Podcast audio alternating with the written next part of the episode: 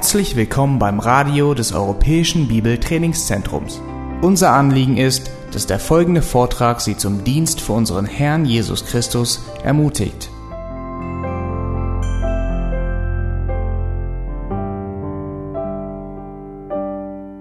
(1628) wurde ein Mann geboren, der, man könnte fast sagen, aus demselben Kaliber geschnitzt war wie der Apostel Paulus. Er war ein Prediger von ähm, der berufen wurde, ein Prediger zu sein, ein unermüdlicher Prediger. Und äh, damals in der anglikanischen Kirche predigte er äh, unverblümt das Wort Gottes. Er nahm sich kein Blatt vor den Mund und predigte Gottes Wahrheit, wie sie in der Schrift steht. Und die anglikanische Kirche verbot ihm zu predigen und ähm, sagt und, und, und nahm ihm quasi die Kanzel weg. Und was tut er? Ähnlich wie der Apostel Paulus. Er sagte sich, nun, wenn ich keine Kanzel mehr habe, dann predige ich von einem Baumstumpf.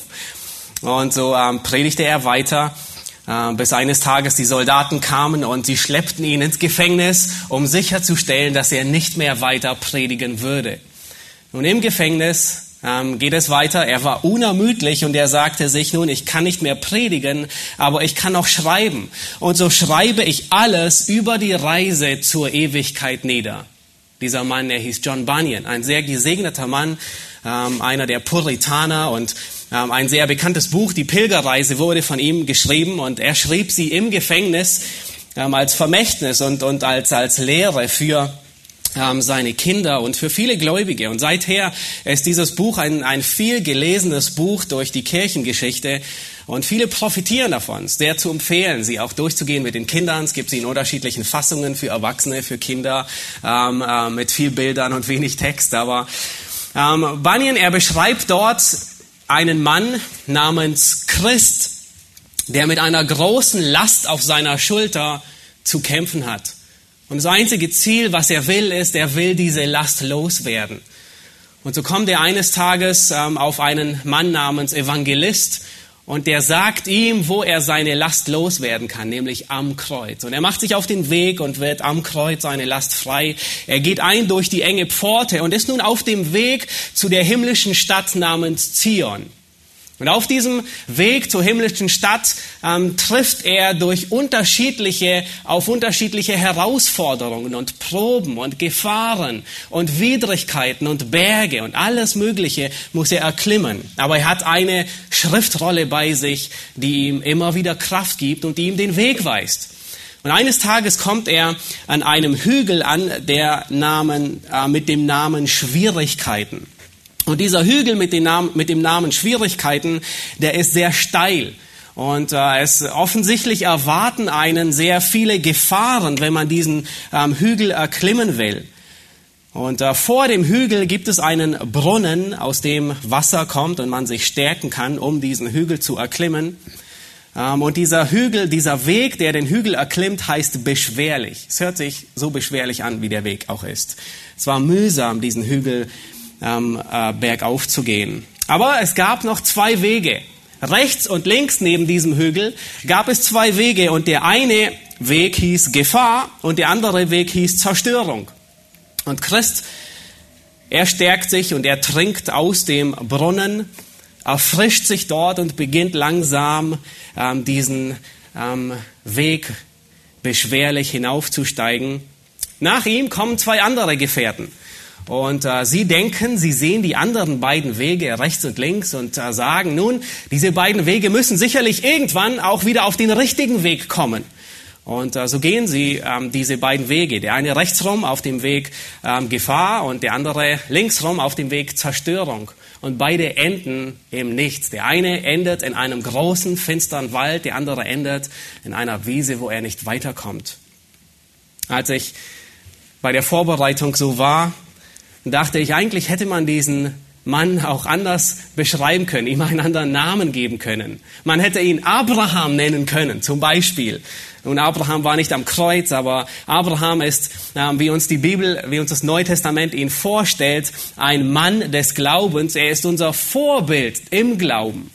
Und äh, so wie Gott mit Abraham verfährt, so verfährt Gott mit uns. Das, was Abraham auf seinem Weg zu dieser ewigen Stadt namens Zion erlebt, in ähnlicher Weise, wenn auch nicht dieselben Versuchungen, die erlebt jeder von uns Tag für Tag. Und wir, wir sind auf diesem Pilgerweg zur ewigen Stadt namens Zion. Und es gibt Schwierigkeiten und heute werden wir im 1. Mose 16 fortfahren und werden uns sehen, welche Schwierigkeiten Abraham zu erwarten hatte. Seit Anbeginn des Glaubenslebens von Abraham bis zum Ende seines Lebens durchlebt Abraham verschiedene Prüfungen, Glaubensprüfungen. Ähm, er zog aus aus dem Land aus Ur in Chaldea. Ähm, er verließ seine Verwandtschaft, er zog ins Land Kanaan. Im Land Kanaan gerade angekommen durchlebte er eine Prüfung und Hungersnot und er reiste zurück. Er reiste weiter nach Ägypten, wo er wieder eine Prüfung durchlebte und seine Frau als Schwester bezeichnete.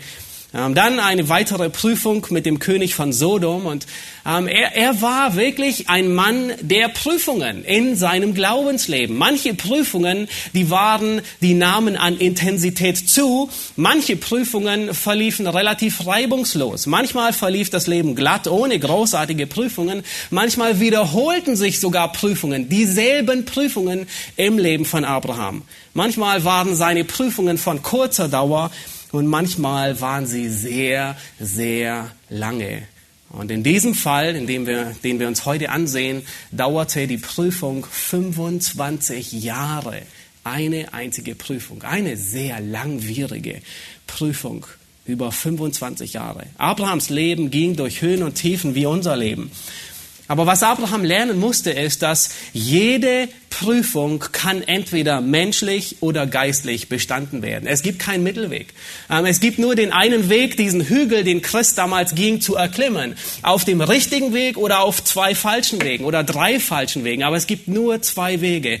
Es gibt nur eine menschliche Reaktion, die falsch ist, oder eine geistliche Reaktion auf die Prüfung. Und aus diesem Grund sagt Jakobus, dass wir Weisheit brauchen, um Prüfungen geistlich zu bestehen.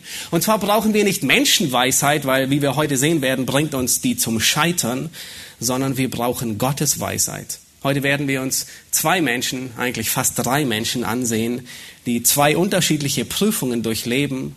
Auf der einen Seite Abraham und Sarai und auf der anderen Seite werden wir uns Hagar ansehen, ähm, die auch eine Prüfung durchlebt. Und der Titel der Predigt lautet, wenn dein Glaube ermüdet, wenn dein Glaube ermüdet, schwächelt, schwach wird. Und wir werden sehen, im, Beispiel von Abraham wirkt sich das dadurch aus, dass er zu unlauteren Methoden greift. Und im Beispiel von Hagar werden wir sehen, dass Hagar ähm, Schwierigkeiten hat, sich unterzuordnen. Nun lasst uns anfangen mit Kapitel 16 und wir lesen zunächst nur den ersten Vers. Am 1. Mose Kapitel 16 Vers 1. Unser Kapitel beginnt mit dem Satz, und Sarai, Abrahams Frau, gebar ihm keine Kinder, aber sie hatte eine ägyptische Magd, die hieß Hagar. Nun hier stellt uns der biblische Schreiber ähm, das Problem vor. Abraham und Sarah konnten keine Kinder bekommen. Nun, es war nichts Neues. Das wussten sie schon längst, Abraham und Sarah, das hatten sie schon festgestellt. Und sie hatten sich sogar damit schon abgefunden. Ähm, ein Kapitel vorher sagt Abraham zu Gott sogar, siehe dein Knecht, der, äh, siehe ein Knecht, der in meinem Haus geboren ist, soll mein Erbe sein. Abraham wusste, er hat keine Kinder und es sah auch nicht so aus, als würde er welche bekommen. Ähm, Sarah war schon über das Alter hinaus, wo man Kinder bekommt und er hatte sich abgefunden damit und sagte nun, ein Knecht wird mein Erbe sein. Wo ist das, ja, was ist das Problem? Aber offensichtlich gab es ein Problem. Was ist das Problem? Der Schreiber beginnt das, den ersten Vers mit Sarai, Abrahams Frau, gebar ihm keine Kinder. Es war nichts Neues. Was war das Problem? Nun, um, um festzustellen, was das Problem war, müssen wir einige Kapitel vorausgehen und in, in Kapitel 12, Vers 7, da verheißt Gott Abraham und sagt, deinem Samen will ich dieses Land geben. Nun, was bedeutet deinem Samen? Deinem Nachkommen, richtig? Was ist ein Nachkomme? Ein Kind. Schlichtweg ein Kind. Später, Kapitel 13, Vers 15, sagt Gott wiederum, das ganze Land, das du siehst, will ich dir und deinem Samen geben auf ewig. Kapitel 13, Vers 16, ich will deinen Samen machen wie den Staub auf der Erde. Und dann Kapitel 15, Vers 3, das hatten wir schon gesehen. Abraham sagt, Herr, du hast mir keinen Samen gegeben. Mein Knecht, der wird mich beerben. Aber Gott antwortet ihm, sagt, nein, nein, nicht dein Knecht soll dein Erbe sein, sondern Vers 4, der aus deinem Leib hervorgeht, der soll dein Erbe sein. Und wisst ihr was? Abraham, er glaubte Gott und er sagt, ich habe noch kein Kind. Wir haben bis jetzt noch kein Kind bekommen, aber ich glaube, dass Gott uns einen Sohn schenken wird. Abraham glaubte dem Herrn, Thomas hatte darüber gepredigt und das rechnet er ihm als Gerechtigkeit an. Und dann 15, Vers 13 sagt er, dein Same wird ein Fremdling sein in einem Land. Und äh, fünf Verse später sagt er, deinem Samen habe ich dieses Land gegeben. Und so endet Kapitel 15 und nun beginnt Kapitel 16 mit der Kinderlosigkeit. Was war das Problem? Das Problem war nicht primär die Kinderlosigkeit, damit hatten sich Sarah und Abraham schon abgefunden, sondern das Problem war, dass Gott ihnen einen Sohn verheißen hatte, und er war nach zehn Jahren noch nicht gekommen. Unser Kapitel, Kapitel 16, Vers 4 nennt uns eine, äh, Vers 3 nennt uns eine Zeitspanne, in, in welcher Zeit diese Geschichte äh, von Hagar, Abraham, Hagar und Is, äh, Ismael stattfindet. Es war zehn Jahre, nachdem Gott Abraham herausgeholt hatte aus Ur in Chaldea und er lebte nun zehn Jahre ähm, in dem Land Israel. Mit 75 wurde er herausgerufen und nun war er 85 Jahre alt und nichts war geschehen. Nun, im Alten Testament werden wir sehr häufig konfrontiert mit Kinderlosigkeit und ich möchte nur ganz kurz darauf eingehen, weil es häufig ähm, betont wird und manchmal auch falsch ausgelegt oder falsch ähm, angesehen werden. Psalm 127, ähm, ich las ihn letztens, das letzte Mal, als äh, Thomas ihn schickte, als äh, sie ihr Kind bekommen hatten. Ähm, da heißt es, Kinder sind eine Gabe des Herrn, die Leibesfrucht ist eine Belohnung. Und das ist zutreffend. Aber was ist, wenn Gott keine Kinder schenkt? Was ist, wenn Gott ähm, diese Belohnung nicht gibt? Und häufig neigen Menschen dazu zu sagen, oh, du stehst unter einem Fluch oder es ist eine Bestrafung für Sünde. Und sogar die Jünger gingen so weit, als, als sie die, zu diesem Blindgeborenen, auf, sie, auf den Blindgeborenen stießen und sich Jesus fragen, wer hat gesündigt? Er oder seine Eltern? Und Jesus, er muss sie korrigieren und sagt, keiner der beiden hat gesündigt. Das heißt, selbst wenn äh, Menschen, Ehepaare heute kinderlos sind, dann ist es nicht ein Fluch oder eine Sünde, auf die zurückzuführen ist. Auffallend ist, dass ähm, jede Frau der Patriarchen kinderlos war. Sarah war kinderlos. Später wird über Rebekka geschrieben, dass sie 20 Jahre keine Kinder hatten. Ähm, Rahel war lange Zeit kinderlos. Ähm, später im Alten Testament finden wir eine andere Frau, Hannah, die ähm, stark gedemütigt wurde da, ähm, weil sie keine Kinder hatten. Nun, was ist Kinderlosigkeit? Es ist nichts anderes wie Leiden unter den Konsequenzen einer gefallenen Welt. Wir sind, wir leben in einer gefallenen Welt und jeder Bereich unseres Lebens ist davon betroffen. Nicht nur der immaterielle Teil ist mit der Sünde verderbt. Nicht nur das Sinnen und Trachten des menschlichen Herzens ist böse, sondern auch der materielle. Unser Körper ist von der Sünde verderbt. Und Tag für Tag werden wir damit konfrontiert, dass wir in einer gefallenen Welt leben. Wir werden alt und wir sterben. Hast du beobachtet? Du hast mehr graue Haare wie vor zehn Jahren. Und äh, du kriegst mehr Falten. Ähm, du wirst älter. Wenn deine Kinder dich auf, auf Bildern sehen, sagen sie zu dir, oh, warst du damals noch jung. Ähm, das, ist, das erinnert uns daran, dass wir in einer gefallenen Welt leben. Wir bekommen Krankheiten, Fieber und Schnupfen und Grippe und Allergien und Bakterien und Magen-Darm-Krankheiten, die uns äh, flachlegen. Nun, das ist Teil davon, dass wir in einer gefallenen Welt leben. Die Liste von Krankheiten ist fast unendlich. Wir sind dankbar für moderne Medizin, die viele Krankheiten Linderung verschafft, aber selbst in der Medizin, wenn eine Krankheit als geheilt eingeordnet wird, ist sie doch nur symptomatisch. Warum? Weil das Problem der Sündhaftigkeit dass der Körper in einer gefallenen Welt lebt, das kann nicht mit Pillen, auch nicht mit einem Fiebersaft, auch nicht mit Spritzen therapiert werden. Ist nur symptomatisch, selbst wenn ein Leiden geheilt wird, in Anführungszeichen. Und auch als Gläubige leiden wir unter den Konsequenzen einer gefallenen Welt. Nun die Frage ist, wie geht man mit diesen Konsequenzen um in einer gefallenen Welt?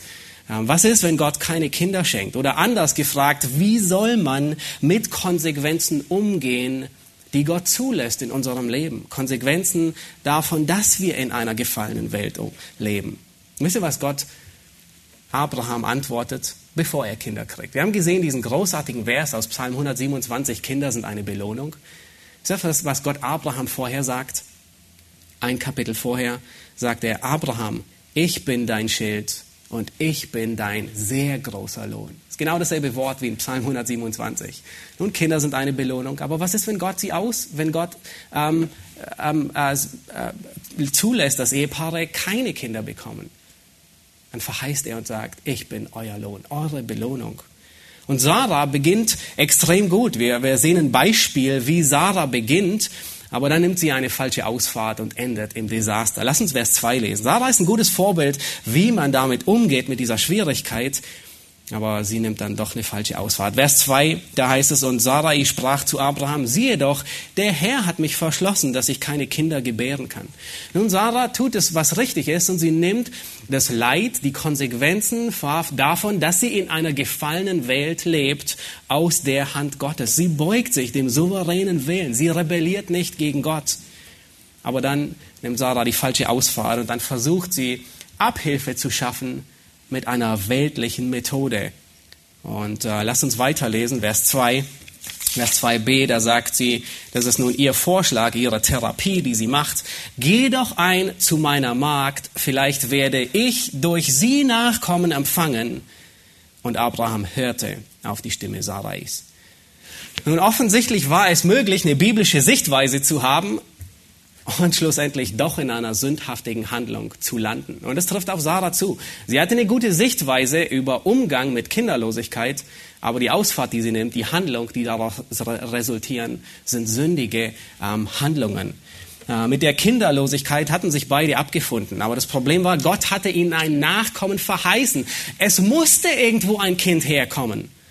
Abraham und Sarah stand hier eine lang anhaltende Prüfung bevor, die 25 Jahre dauern sollte. Und beide wussten nicht, wann diese Prüfung zu Ende sein sollte. Sie wussten nicht, wie lange die Prüfung dauert. Es war nicht so, dass sie Gott überhaupt nicht vertrauen. Wir haben im, im vorigen Kapitel gesehen, Abraham, er glaubte Gott. Nein, sie vertrauten Gott. Aber nun sind zehn Jahre vergangen und nichts hat sich geändert. Nun, wahrscheinlich haben sie hart daran gearbeitet, dass dieser Nachkomme geboren wird.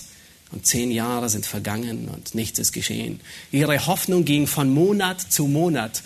Und Hoffnung war da und nach einem Monat stellten sie fest, die Hoffnung, die ist verloren gegangen. Und es war wahrscheinlich nicht mehr auszuhalten für Sarah. Vielleicht hat sie sich selbst die Schuld gegeben und hat sich verantwortlich gefühlt. Der Druck lag auf ihr, was sicherlich nicht richtig war. Und nun versucht sie mit menschlicher Weisheit das Problem zu lösen. Nun, was hat die Gott bisher unmissverständlich deutlich gemacht? Gott hat klar gemacht und unmissverständlich gesagt, dass Abraham ein Kind bekommen kann, bekommen wird. Nun Frage, mit wie, wie viele Frauen hatte Abraham? Eine einzige. Nun, von wem würde dieses Kind sein? Von der Frau, die er hat. Und es wussten beide. Sie wussten, dass das Kind von Sarah kommen muss. Sarah selbst wusste es. Habt ihr gelesen? Sie sagt nämlich, geh doch ein zu meiner Magd, vielleicht werde ich durch sie Nachkommen empfangen. Sarah sagt nicht, nun vielleicht bekommen wir einen Erben als Familie in die Familie. Nein, nein, nein.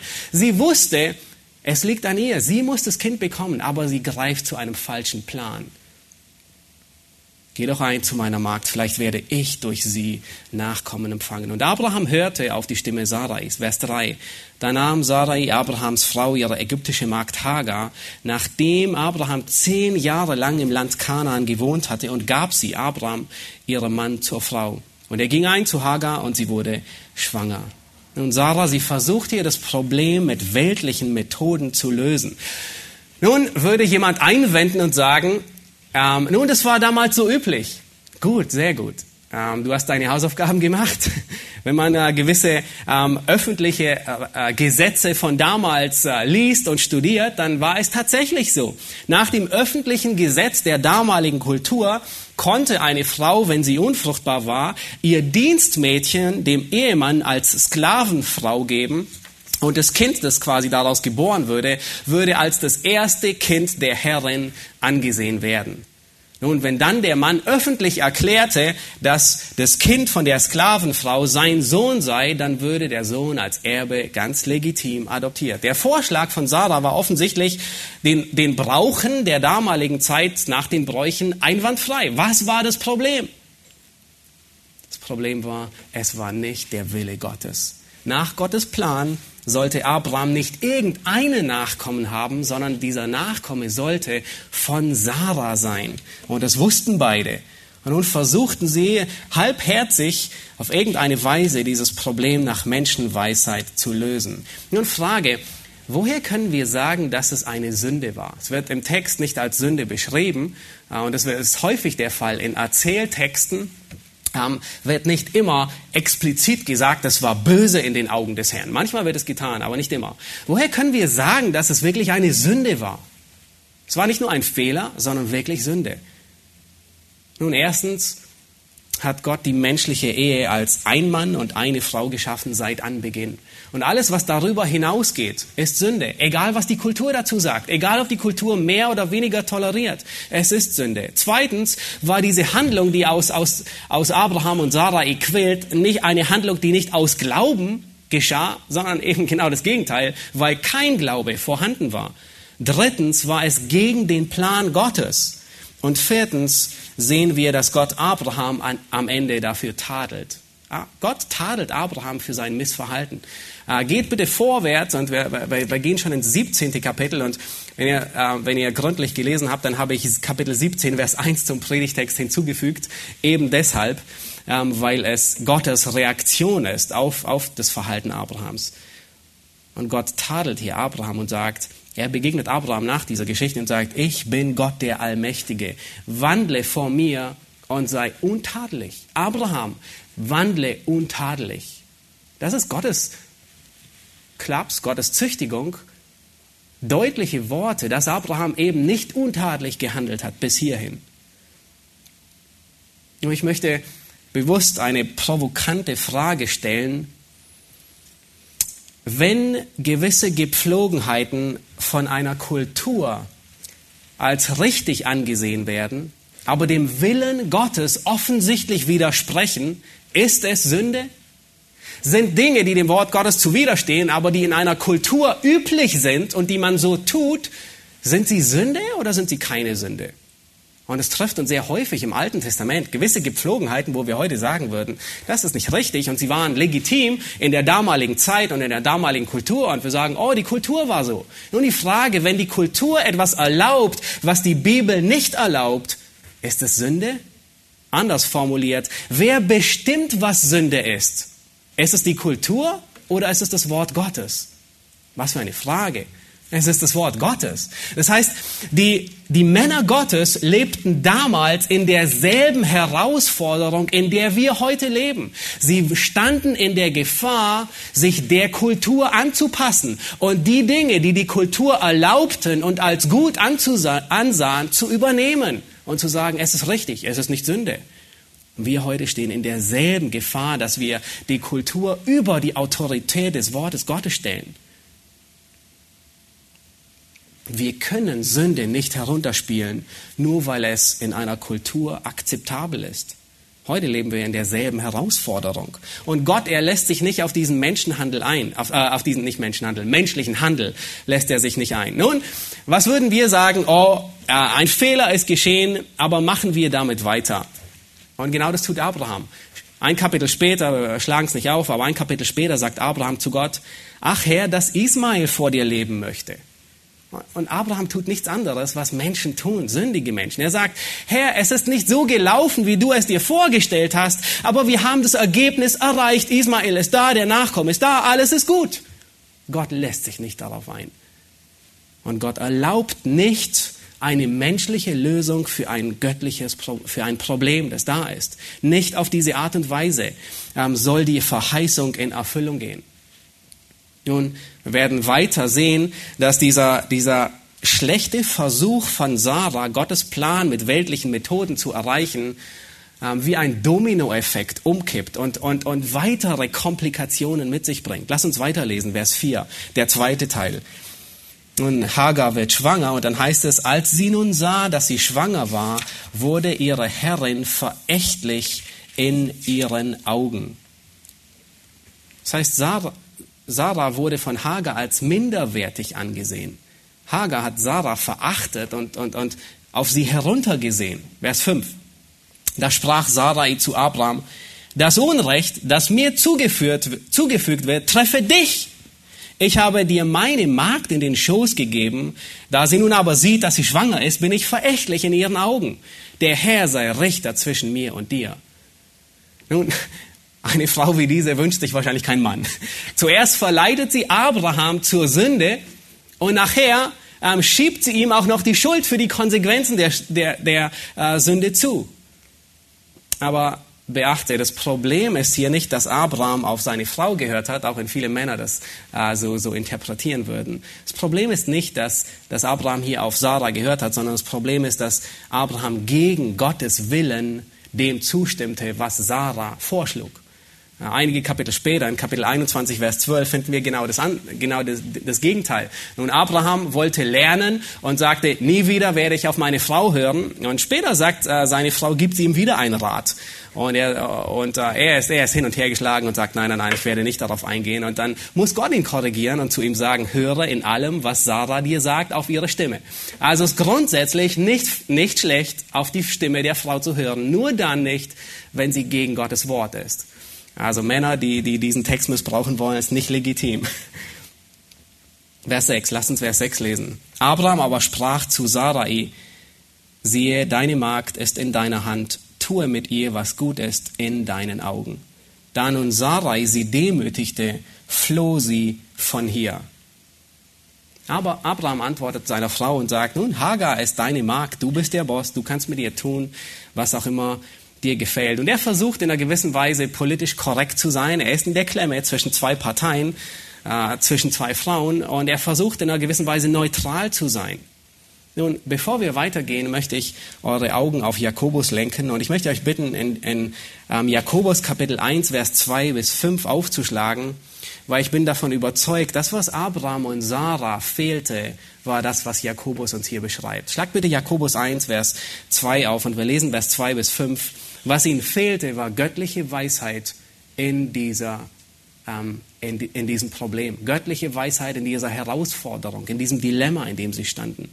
Und da sagt Jakobus, meine Brüder, achtet es für lauter Freude, wenn ihr in mancherlei Anfechtung geratet, da ihr wisst, dass die Bewährung eures Glaubens standhaftes Ausharren bewirkt. Das standhafte Ausharren aber soll ein vollkommenes Werk haben, damit ihr vollkommen vollständig seid und es euch an nichts mangelt. Jetzt kommt der wichtige Vers, Vers 5. Wenn es aber jemand unter euch an Weisheit mangelt, so erbitte er sie von Gott, der allen gerne und ohne Vorwurf gibt so wird sie ihm gegeben werden. Was Abraham und Sarah hier fehlte in dieser lang anhaltenden Prüfung, in dieser Prüfung, wo sie noch nicht mal die Hälfte erreicht hatten, eine Prüfung von 25 Jahren und sie wussten nicht, wann geht sie zu Ende. Sie lag so schwer, die Hand Gottes lag so schwer auf ihnen, dass sie es kaum aushalten mochten. Was ihnen fehlte, war göttliche Weisheit. Was ihnen fehlte, war das, was John Bunyan beschreibt in der Pilgerreise, dass er, bevor er diesen Hügel der Schwierigkeiten erklimmt, sich erfrischt an dem Brunnen des lebendigen Wassers. Das ist, was uns fehlt in Schwierigkeiten. Ihnen fehlt es an Weisheit in der Prüfung. Und wir stehen in derselben Gefahr heute wie Abraham damals. Wenn die Prüfungen besonders lang anhaltend sind, vielleicht über mehrere Jahre, wird der Glaube schwach und wir neigen dazu, dass wir zu Menschenweisheit greifen und auf weltliche Methoden zurückgreifen, anstatt dem Wort Gottes gehorsam zu sein. Frage richtet sich an dich. Wie reagierst du in Prüfungen? Mit Glauben oder mit Unglauben? Vielleicht befindest du dich wie Abraham in, in, in lang anhaltenden Prüfungen. Du betest für deinen ähm, ungläubigen Ehepartner und, und es hat sich seit Jahren nichts geändert. Wie agierst du? Beginnst du nun in einer sündhaften Art und Weise darauf zu reagieren? Oder beugst du dich und bist weiterhin dem Wort Gottes gehorsam, auch wenn sich noch nichts geändert hat? Oder vielleicht willst du einen Ehepartner und du wartest nun jahrelang, vielleicht schon zehn Jahre, ähm, und dein Glaube wird schwach und du greifst auf weltliche Methoden zurück. Das ist, was Sarah hier getan hat. Die Anfechtungen sind so unterschiedlich und so vielfältig und die Frage darauf lautet immer, wie reagierst du? Es gibt nur zwei Möglichkeiten. Entweder du reagierst geistlich im Glauben und im Gehorsam oder du reagierst auf weltliche Art und Weise. In Prüfungen auszuharren bedeutet nicht, dass man nichts tut und nur passiv ist und dass man nur abwartet, sondern in Prüfungen auszuharren bedeutet, dass man nicht mit Sünde auf Prüfungen reagiert. Egal wie sie sind, ob sie kurzfristig sind, kurz und heftig oder lang und ähm, an, lang anhaltend oder wiederkehrend. Und die Frage ist, wie reagierst du auf Prüfungen? Im Gehorsam oder mit Sünde? Nun lass uns weitergehen. Und wir wenden uns der zweiten Person zu in diesem Abschnitt und das ist ähm, Hagar. Nun, bevor wir den Text lesen, möchte ich euch ja äh, vielleicht schockieren, weil ich bin tief davon überzeugt, dass Hagar eine gläubige junge Frau ist. Vielleicht ist es neu für euch. Äh, für mich war es auch, äh, bis, bis zum Vorbereiten war ich nie davon überzeugt, dass Hagar gläubig ist, aber ähm, ich denke, wir werden sie im Himmel wiedersehen. Woher können wir diese Freimütigkeit nehmen? Nun, es klingt am Anfang merkwürdig, aber der Engel des Herrn, er geht ihr nach, er korrigiert sie, er gibt ihr eine großartige Verheißung. Und was auffallend ist, ist, wie Hagar auf den Engel des Herrn reagiert. Sie reagiert mit Gehorsam auf den Engel des Herrn. Und sie ehrt Gott. Nachher sagt sie über Gott, ich habe Gott hinterhergesehen. Und sie gibt Gott einen Namen. Sie ehrt Gott. Und ich denke, wir, wir dürfen mit Gewissheit sagen, wir werden sie im Himmel wiedersehen. Diese Frau, die hier beschrieben wird. Nun lasst uns den Abschnitt lesen und ich lese ähm, die Verse 6 bis ganz durch Kapitel 17, Vers 1. Abraham aber sprach zu Sarai, siehe, deine Magd ist in deiner Hand, tue mit ihr, was gut ist in deinen Augen. Da nun Sarai sie demütigte, floh sie von ihr. Aber der Engel des Herrn fand sie bei einem Wasserbrunnen in der Wüste, beim Brunnen auf dem Weg nach Schur. Er sprach zu ihr, Hagar, du Magd der Sarai, wo kommst du her und wo willst du hin? Sie sprach, ich bin von meiner Herrin Sarai geflohen. Und der Engel des Herrn sprach zu ihr, kehre wieder zurück zu deiner Herrin und demütige dich unter ihre Hand. Und der Engel des Herrn sprach zu ihr, siehe, ich will deinen Samen so mehren, dass er vor großer Menge unzählbar sein soll. Weiter sprach der Engel des Herrn zu ihr, siehe, du bist schwanger und wirst einen Sohn gebären, dem sollst du den Namen Ismael geben, weil der Herr dein Jammern erhört hat. Er wird ein wilder Mensch sein, seine Hand gegen jedermann und jedermanns Hand gegen ihn. Und er wird all seinen Brüdern trotzig gegenüberstehen. Und sie nannte den Namen des Herrn, der mit ihr redete, du bist der Gott, der mich sieht indem sie sprach, habe ich hier nicht dem nachgesehen, der mich sieht? Darum nannte sie den Brunnen einen Brunnen des Lebendigen, der mich sieht. Siehe, er ist zwischen Kadesh und Baret. Und Hagar gebar Abraham einen Sohn, und Abraham gab seinem Sohn, den ihm Hagar geboren hatte, den Namen Ismael. Und Abraham war 86 Jahre alt, als Hagar ihm den Ismael gebar. Als nun Abraham 99 Jahre alt war, erschien ihm der Herr und sprach zu ihm, ich bin der Gott, der Allmächtige, wandle vor mir und sei untadelig. Nun, Abraham, eine gläubige junge Frau, und in ihrem Fall manifestiert sich diese Glaubensschwäche in Stolz und in Mangel an Unterordnung. Nun, sie bemerkt, dass sie schwanger ist und sie wird stolz und sie verachtet ihre Herrin, der sie eigentlich untergeordnet ist, und äh, daraufhin demütigt sie Sarah. Und auf diese Demütigung reagiert Hagar mit Rebellion, indem sie wegläuft. Vers 6, dann und Sarah, sie demütigte, floh sie von ihr. Nun, dieses Wort hier, es ist wirklich recht harmlos übersetzt, demütigte, Sarah demütigte sie. Und es ist dasselbe Wort wie 1. Mose 15, Vers 13, wo es gebraucht wird.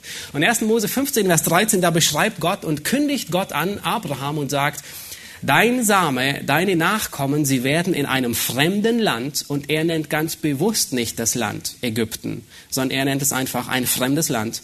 Ähm, deine Nachkommen werden in einem fremden Land 400 Jahre gedemütigt werden. Das ist dasselbe Wort, was Sarah tat mit ihrer ägyptischen Magd. Und es ist nicht nur ein, nun ja, demütige dich unter die Hand Gottes. Nein, es ist ein, ein Unterdrücken. Wir wissen, wie stark die Israeliten unterdrückt waren, dass sie zu Gott schrien um Hilfe. Sie wurden bedrängt und schlecht behandelt. Was hier geschieht ist, hier wird ein Gläubiger von einem anderen Gläubigen schlecht behandelt, unterdrückt, bedrängt. Hagar will diese Unterdrückung nicht länger dulden und sie lehnt sich dagegen auf und flieht in die Wüste. Vers 7, aber der Engel des Herrn fand sie bei einem Wasserbrunnen in der Wüste, beim Brunnen auf dem Weg nach Schur.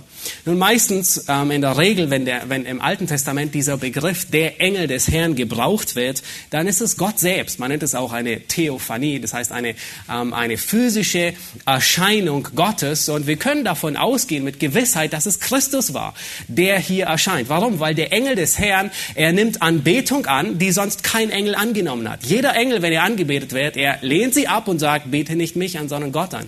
Und bei jeder, ähm, bei diesen ähm, Begriffen, immer wieder bei diesen Begebenheiten, wo wir sehen, der Engel des Herrn tritt auf, ähm, agiert der Engel des Herrn wie Gott selbst. Er spricht in der Autorität Gottes. Also wir können mit Sicherheit sagen, es ist die Erscheinung Jesu Christi, weil diese Erscheinung hört im Neuen Testament auf und wird nicht wieder gebraucht. Also Gott selbst erscheint ihr hier. Der Engel des Herrn findet sie auf dem Weg ähm, nach Schur und er findet sie bei einem Wasserbrunnen. Nun, Frage, wohin würde man fliehen, wenn man gerade davonläuft von, von, äh, aus der Sklaverei, von einem Herrn, einer Herrin? Nun, sehr wahrscheinlich nach Hause, richtig. Und genau das hat Hagar vor. Sie war eine ägyptische Magd. Wir wissen nicht, äh, manche sagen, ähm, äh, sehr, sehr gut möglich, dass äh, Abraham sie äh, mitgenommen hat aus Ägypten, als er dort war. Wir wissen es nicht. Aber sie läuft weg und sie läuft Richtung nach Hause, sie läuft Richtung Schur. Das ist östlich von Ägypten. Also äh, könnt ihr euch das Nildelta vorstellen und auf der östlichen Seite so Richtung Sinai, Wüste, ähm, dort war das Gebiet von Schur und dort läuft sie hin. Und sie hatte schon gut ein Viertel des Weges zurückgelegt. Also war schon gut ein Viertel des Weges, äh, war sie schon zu Hause. Und dann begegnet ihr der Engel des Herrn. Und es ist sehr erstaunlich, was er zu ihr sagt. Nun, diese Situation, wir werden es gleich äh, am Ende ähm, der Predigt werden, werde ich ein bisschen mehr darauf eingehen. Diese Situation ist ein Musterbeispiel für biblische Seelsorge. Ich weiß nicht, ich habe es, glaube ich, bis jetzt noch in keinem Buch gefunden, aber es ist ein gutes Paradebeispiel, um es in eins der Seelsorgebücher aufzunehmen, ähm, weil hier tut Gott selbst Hand anlegen und korrigiert einen Gläubigen und bringt ihn wieder zurecht.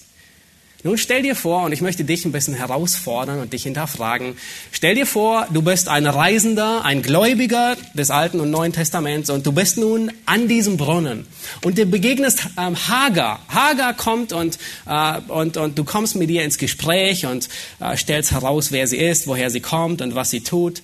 Frage, was würdest du Hagar antworten? Nun, wir haben die Antwort des Engels des Herrn schon gelesen. Aber was würdest du ihr sagen? Würde Hagar heute in unsere Gemeinde kommen? Würde sie hier sein? Du triffst dich ja nachher zum Mittagessen mit ihr und äh, sie hat diese Probleme. Sie ist weggelaufen von ihrer Herrin, die sie unterdrückt hat. Was wäre dein Rat, den du ihr gibst? Nun, vielleicht würdest du sagen, Hagar, jede Sklavin hat Menschenrechte. Außerdem wurde die Sklaverei abgeschafft. Es gibt sie nicht mehr oder sie wird abgeschafft. Was stellt sich Sarah eigentlich nur vor, mit ihrer Mitschwester im Herrn derart umzugehen, sie zu demütigen und sie zu verletzen? Kommt zu uns, wir haben ein Heim für entlaufene Sklavinnen. Oder vielleicht würdest du sagen, nun komm, wir, wir starten eine Sammelklage. Vielleicht können wir noch eine Entschädigung herausschlagen für das, was sie dir angetan hat. Ähm, Gott hat zu deiner Flucht wirklich Gelingen geschenkt. Preis den Herrn. Vielleicht ertappst du dich auf einer ähnlichen Art und Weise und du denkst, nun, ein bisschen Mitleid, sie, ähm, sie zu unterstützen, ja, das ist gut. Aber wisst ihr, was der Engel des Herrn antwortet? Es ist nicht erstaunlich, was Gott zu ihr sagt. Lass uns Vers 9 lesen. Gott sagt zu ihr, kehre wieder zurück zu deiner Herrin und demütige dich unter ihre Hand. Hättest du ihr denselben Rat gegeben? Wenn nicht, dann müssen wir viel lernen, wie wir biblische Ratschläge weitergeben, wie wir Menschen helfen. Warum schickt Gott sie wieder zurück? Hat er kein Mitleid? Hat er kein Herz mit ihr? Sie ist so gedemütigt worden. Sie ist so unterdrückt worden. Sie ist so schlecht behandelt worden, sogar von Gläubigen. Warum schickt Gott sie wieder zurück? Doch Gott hat Mitleid. Er gibt ihr Hoffnung und er schickt sie trotzdem zurück. Warum schickt Gott sie zurück? Der Grund, warum Gott sie zurückschickt, ist, dass Gott Rebellion nicht duldet. Der Grund, warum Gott sie zurückschickt, ist, weil die biblische Antwort auf Sünde nie mit Sünde ist. Das heißt, wenn du Sünde erfährst, dann ist die biblische Herangehensweise, dass du nicht mit Sünde zurückantwortest. Der Grund, warum Gott sie zurückschickt, ist, dass Gott Rebellion nicht duldet. Satans Sünde begann mit Rebellion. Der Sündenfall in 1. Mose 3 war nichts anderes wie eine Auflehnung gegen Gott.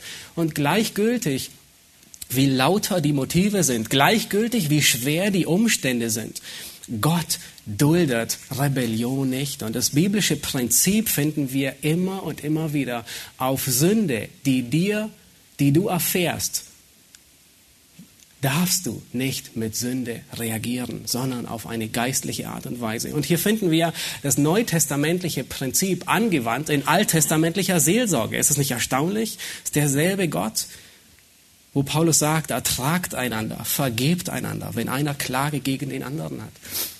Das hier anleitet ist genau das, was wir im Neuen Testament finden. Und im Leben Moses finden wir dasselbe Muster. Äh, denkt einmal zurück, das Volk Israel war 400 Jahre in der Sklaverei Ägyptens. Eine furchtbare Sklaverei und Unterdrückung. Kinder wurden umgebracht. Das ist wirklich Herzeleid.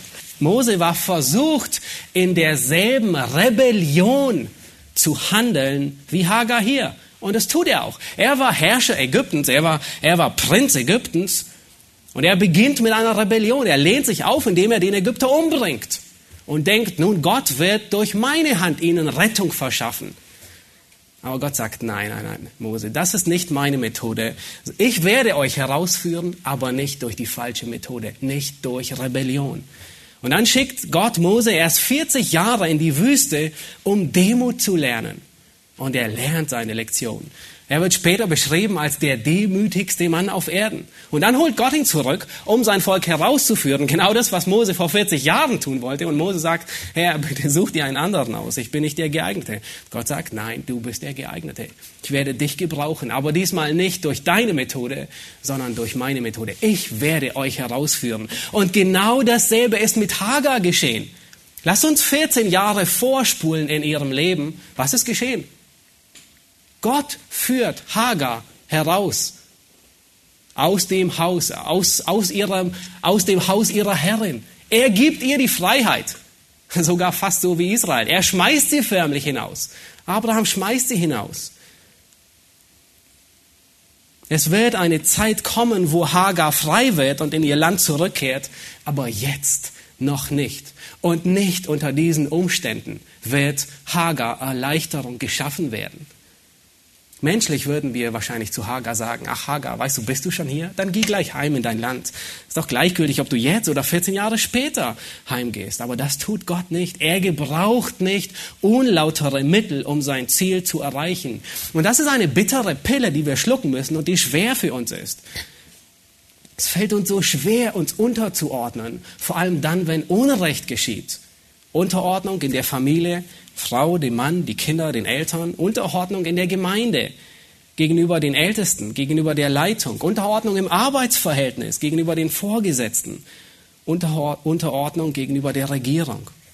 Äh, Paulus, er schreibt in Epheser 5, Vers 21, einen sehr, sehr wichtigen Vers, wo er sagt, ordnet euch einander unter in der Furcht Gottes.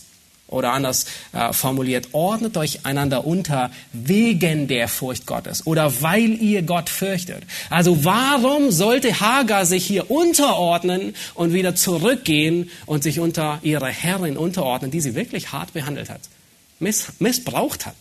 Sie wurde gar nicht gefragt, weil sie Gott fürchtet.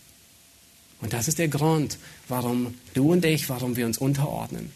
Nicht, weil wir die Person respektieren, äh, nicht, weil, wir die, die, äh, weil die Person so großartig ist, sondern weil wir ihre Position respektieren. Unterordnung bedeutet Entscheidungen zu tragen, auch wenn ich diese nicht gutheiße. Und so oft hört man in Gemeinden oder in anderen Bereichen, muss ich mich unterordnen, auch wenn ich die Entscheidung desjenigen nicht, nicht akzeptiere? Ja, weil du respektierst, du musst nicht seine Persönlichkeit, sondern seine Position respektieren. Solange du unter der Autorität bist, bist du angewiesen, dich unterzuordnen. Und das ist Gott selbst. der diesen schmerzhaften Rat an Hagar gibt und sie zurückschickt und sagt, geh wieder zurück zu deiner Herrin. Und ich möchte kurz eine ernste Warnung vor den Konsequenzen der Sünde aussprechen. Und lass uns Verse 11 und 12 lesen. Und wir werden nachher sehen, Gott vergibt Sünde, wenn Menschen aufrichtig Buße tun. Aber die Konsequenzen der Sünde, die sind da und die werden getragen. Lass uns Vers 11 und 12 lesen. Und es ist auf der einen Seite Hoffnung, aber gleichzeitig auch wirklich eine Warnung vor den Konsequenzen der Sünde. Sagt der Engel des Herrn zu Hagar, siehe, du, du bist schwanger und wirst einen Sohn gebären, dem sollst du den Namen Ismael geben, weil der Herr dein Jammern erhört hat. Er wird ein wilder Mensch sein, seine Hand gegen jedermann und jedermanns Hand gegen ihn. Und er wird allen seinen Brüdern trotzig gegenüberstehen. Nun, lass uns zurückgehen. Was, wer war Ismael? Warum ist Ismael geboren worden? Nicht, weil Hagar schwanger war, das auch, sondern weil Sarah und Abraham mit weltlichen Methoden versucht haben, Gottes Ziel zu erreichen. Und die Folgen dieser Sünde sind bis heute spürbar. Wir lesen sie fast tagtäglich in den Schlagzeilen. Ismael war ein Mann des Widerstands. Ihr gesehen, was Gott hier sagt? Er beschreibt hier nicht nur Ismael, sondern auch seine Nachkommen. Trotzig gegenüber seinen Brüdern. Ein wilder Mensch, seine Hand gegen jedermann und jedermanns Hand gegen ihn. Die Ismaeliter waren fortwährend die Feinde Israels. Psalm 83, Vers 7 beschreibt sie als solche. Uh, unter anderem wenige Kapitel später sehen wir, dass Josef von den Ismaelitern gekauft wurde und nach Ägypten verkauft wurde. In 1. Mose 1, Vers 25 äh, lesen wir von den Nachkommen Ismaels. Er hatte zwölf Söhne und sie breiteten sich aus von Ägypten, also von der, der Ecke, wo er zu Hause war, von Schur über die ganze Sinai-Halbinsel, die arabische Wüste bis nach Assur. Ein riesiges Gebiet. Der von den Ismaelitern stammen die Araber ab. Im Koran, und wir wissen, der Koran, er hat viele biblische Begebenheiten verdreht, aber im Koran er sagt äh, über Ismael oder über diese Begebenheit, dass Abraham Hagar heiratete. Und während einer Reise in Südarabien gebiert Hagar ihm den Sohn Ismael. Und als sie den Ort des heutigen Mekka erreichen, erhält Abraham von Gott anscheinend eine Offenbarung und den Auftrag, Hagar und ihr Kind Ismael an diesem Ort zurückzulassen, weil er einmal für die Muslime der heiligste Ort auf Erden werden soll. Abraham tut dies laut dem Koran und zieht weiter mit der Überzeugung, dass Gott sich um die beiden kümmern werde. Also viele, viele Aspekte aus der Bibel, aus dem Alten Testament genommen, sie verdreht und äh, eine andere ähm, äh, Auslegung gegeben. Aber merkt ihr, eine weltliche Methode und sie hat verheerende Konsequenzen, nicht nur für Abraham und, Sarah, nicht nur für Isaac, der später geärgert wurde und gepiesackt wurde, nicht nur für Hagar, sondern für Generationen nach Abraham. Und ich möchte dich heute herausfordern und dir eindringlich einreden, wenn du in der Gefahr bist, weltliche Methoden zu ergreifen, sündhafte Methoden, dann hat es verheerende Konsequenzen. Seine ernste Warnung, ernste, ähm, herausfordernde, große Konsequenzen für dich für die, die um dich herum sind und sogar für deine Kinder und Enkelkinder. Und wir sind dankbar, dass Gott nicht immer alle Schuld der Art äh, bestraft, aber Sünde hat immer Konsequenzen. Sünde ist nicht wieder gut zu machen. Gott vergibt sie und wir werden gleich einige, äh, einiges noch darüber sehen, aber es ist eine so ernste Warnung, wenn du liebäugelst und denkst, du könntest weltliche Weisheit hineinmogeln und sagen, es ist nicht so schlimm, dieses eine Mal, diese eine falsche Entscheidung und ich werde wieder umkehren. Nein, Gott warnt so sehr davor. Nun lasst uns zum äh, Schluss übergehen, zum letzten Aspekte. Und ich hatte schon angekündigt, ich bin überzeugt davon, dass dieses Kapitel ein, ein Musterbeispiel für biblische Seelsorge ist. Und ähm, wir haben schon gesehen, ähm, wir hatten uns angesehen, dass äh, wenn, wenn dein Glaube ermüdet, dass du in der Gefahr stehst, weltliche Methoden zurückzugreifen oder dass du in der Gefahr stehst, dich nicht unterzuordnen. Und äh, es tut mir leid, ich habe den dritten Punkt erst äh, zwischen, zwischen der E-Mail und heute hinzugefügt, aber ich habe äh, den, den, den letzten Aspekt noch hinzugefügt, und zwar mehr auf die Praxis bezogen. Wenn dein Glaube ermüdet, dann brauchst du jemanden, der dich zurechtbringt. Das können wir noch hinzufügen als dritten Gliederungspunkt. Ähm, wenn dein Glaube ermüdet, brauchst du jemanden, der dich zurechtbringt. Diese Sünde, wir haben gesehen, Menschenweisheit statt Glaube bringt eine Kette von Desaster über sich. Wie ein Dominoeffekt. Da ist eine Sünde und, und alle Steine fallen mit um. Hagar wird stolz, weil sie schwanger ist. Sie verachtet die Herrin. Sarah wird verärgert. Der Hausfriede steht, steht äh, schief. Hagar wird gedemütigt und unterdrückt und flieht. Ismael wird geboren. Und wir finden hier zwei Gläubige, beziehungsweise auf der einen Seite Abraham und äh, Sarah, auf der anderen Seite Hagar. Zwei Sünden unterschiedlicher Art, zwei Korrekturen und ein Paradebeispiel, wie Gott zurechtbringt. Lass uns sehen, wie Gott Hagar zurechtbringt. Ähm, Gott ist der beste Arzt der Seelen und er kümmert sich um jeden seiner Kinder. Und hier können wir wirklich lernen, wie Gott selbst Seelsorge praktiziert. Nun, Gott hat ein, äh, hier finden wir sogar Gott selbst, der jemanden zurechtbringt. Heute äh, bringt Gott durch sein Wort zurecht und durch andere Gläubige. Das heißt, äh, du kannst nicht erwarten, dass dir der Engel des Herrn, äh, wenn du wenn du auf dem falschen Weg bist, dir an irgendeinem Brunnen begegnet und dich äh, und dich äh, zurechtbringt. Ähm, aber du musst erwarten und hoffen und beten, dass dich ein Bruder zurechtbringt, dass dich Gottes Wort zurechtbringt. Lass uns sehen, welche, welche Schritte Gott tut. Und das Erste, was wir hier sehen, ist, Gott sieht den Missstand und er geht Hagar nach. Hagar war auf dem falschen Weg. Sie war am falschen Ort. Und der Engel des Herrn, Gott sieht es. Und er geht ihr nach. Und er trifft sie am Brunnen. Zweitens, Gott fragt Hagar nach ihren Motiven. Der Engel des Herrn sagt, Hagar, wo kommst du her und wo gehst du hin? Nun, wusste Gott nicht, woher sie kam und wohin sie geht? Er sagt sogar, äh, Hagar, du, du Magd Sarais. Also offensichtlich wusste er, woher sie kommt. Warum stellt Gott diese Frage? Nun nicht, weil er nicht weiß, was los ist, sondern er stellt diese Frage, damit Hagar ihr Herz vor Gott ausschüttet. Und dann gibt Gott die Korrektur. Und Gott korrigiert Hagar und sagt ihr ganz genau, was sie zu tun hat. Drittens, Gott korrigiert Hagar und sagt ihr, was sie zu tun hat. Das ist unsere Aufgabe. Wenn du siehst, dass dein Bruder sündigt neben dir, dann ist deine Verantwortung hinzugehen und ihn zurechtzubringen. Das ist das, was Paulus sagt in Galater, Galaterbrief. Und schlussendlich, viertens, Gott gibt Hagar Hoffnung. Und er gibt ihr die Hoffnung und sagt, du wirst schwanger werden, du bekommst einen Sohn und er wird eine große, ein großes Volk werden. Nun, wenn du jemandem, der, der hoffnungslos in Sünde ist, der auf, auf Irrwegen ist, wenn du jemanden zurechtbringen willst, dann gib ihm Hoffnung. Und die Hoffnung, die wir geben können, ist eine Hoffnung, die zum einen auf dieser Erde in Erfüllung tritt. Bedeutet nicht, dass das sich alles zum Guten wendet, aber es bedeutet, dass wir Gott durch unseren Gehorsam ehren werden, dass wir Gott wohlgefällig sind, dass wir verwandelt werden, dass uns das ähnlich macht dem Charakter Gottes. Und Gott wird die Kraft und die Freude schenken, in den Schwierigkeiten auszuharren.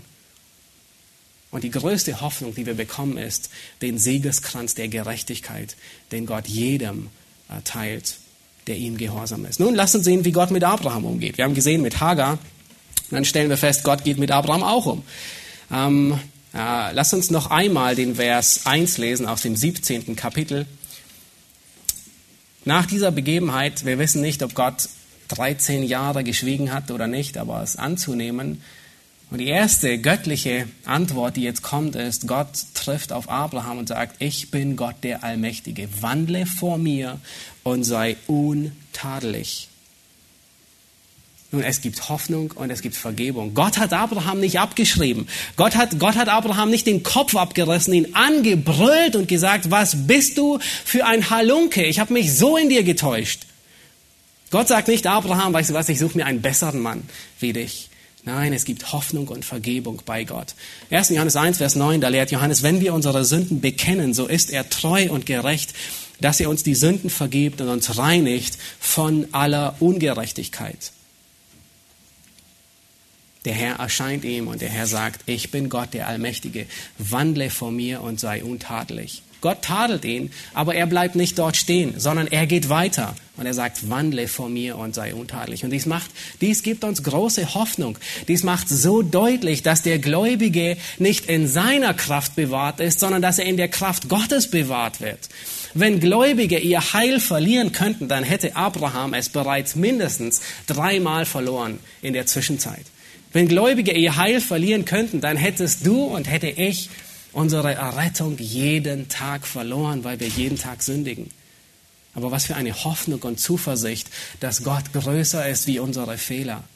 Unser, unser Fehlen und unser Sündigen hebt die Treue Gottes nicht auf. Und das ist die Hoffnung, die wir haben, dass wir selbst wenn wir fehlen, dass wir zu ihm kommen und er vergibt. Er bewahrt uns in der Kraft Gottes. Nun, hier sehen wir in dem Beispiel von diesen beiden, von, von Abraham und Sarah und Hagar, sehen wir auch, wie Gott mit der Sünde umgeht. Wir haben hier zwei unterschiedliche Personengruppen, die sündigen und wie Gott mit der Sünde umgeht. Beide Sünden sind irreversibel. Man kann Sünde nicht wieder gut machen. Man kann nicht die Zeit zurückstellen und sagen, nun, ich werde mich anders entscheiden. Aber es ist interessant, was Paulus zu Abraham sagt und was Paulus zu Hagar sagt. Ah, was Paulus, was Gott, Entschuldigung. Gott antwortet zu Abraham und sagt, sündige hinfort nicht mehr. Wandel, sei untadelig vor mir. Und es erinnert uns an, an die Worte Jesu, als er der Frau, der Ehebrecherin begegnet, die auf frischem Ehebruch ertappt wurde. Und was sagt, antwortet Jesus ihr? Nun, da ist Sünde, die ist nicht, die ist nicht wieder gut zu machen. Man kann nicht die Uhr zurückstellen. Sie ist geschehen. Er sagt zu ihr genau dasselbe. Sündige hinfort nicht mehr. Und was sagt Gott zu Hagar? Gott sagt zu Hagar, Hagar, kehre um, zu deiner, zu deiner Herrin und ordne dich ihr unter, demütige dich unter ihre Hand. In anderen Worten sagt Gott, höre auf, weiter in Sünde zu leben. Nun, Sünde kann nicht zurückgedreht werden. Eine geschehene Sünde, ein Kind war da, sie war schwanger. Man kann die Uhr nicht zurückstellen. Aber was Gott erwartet ist, höre auf, in der Sünde weiterzuleben. Und für Abraham bedeutet es, und Gott sagt, wandle vor mir und sei untadelig. In anderen Worten, wie Jesus sagt, sündige hinfort nicht mehr. Für Hagar bedeutet es, in der Sünde nicht weiterzuleben, dass sie nun nicht in der, in der Rebellion weiterlebt und weiter davonläuft, sondern dass sie zurückkehrt und sich demütigt. Ich möchte zum Schluss kommen und uns erinnern an äh, Christ, den Mann namens Christ, der auf dem Weg ist zur himmlischen Stadt namens Zion. Und auf die, vor diesem Hügel der Schwierigkeiten bleibt er stehen und er trinkt aus dem Brunnen und erquickt sich mit dem lebendigen Wasser. Er wird erfrischt und es stärkt ihn und es gibt ihm Kraft für diesen Hügel, diesen Hügel zu erklimmen. Und es ist das, was Jakobus in Jakobus 3, Vers 17 beschreibt. Und äh, wenn ihr es weiter studieren wollt, dann ist es eine gute Anlaufstelle, in Jakobus 3 weiterzugehen. Jakobus sagt hier, wir brauchen Weisheit in den Schwierigkeiten, in den Anfechtungen, in den Problemen, die wir Tag für Tag vor denen wir stehen. Und Jakobus sagt, die Weisheit von oben aber ist erstens rein, sodann friedfertig, gütig, sie lässt sich etwas sagen, sie ist voll Barmherzigkeit und guter Früchte, unparteiisch und frei von Heuchelei. Die Frucht der Gerechtigkeit aber wird in jeden aber wird in Frieden denen gesät, die Frieden stiften. Lasst uns Gott ehren. Lasst uns nicht schwach werden im Glauben. Lasst uns bewusst werden, dass Gefahren da sind, wenn wir schwach werden. Und lasst uns aufeinander Acht geben. Wenn andere schwach werden im Glauben, hoffentlich haben sie einen, der sie korrigiert, der ihnen am Brunnen begegnet und ihnen einen biblischen Rat gibt und sie auf biblische Art und Weise korrigiert. Auch wenn es weh tut. Auch wenn es nicht die Antwort ist, die sie erwarten. Aber es muss eine biblische Antwort sein. Amen.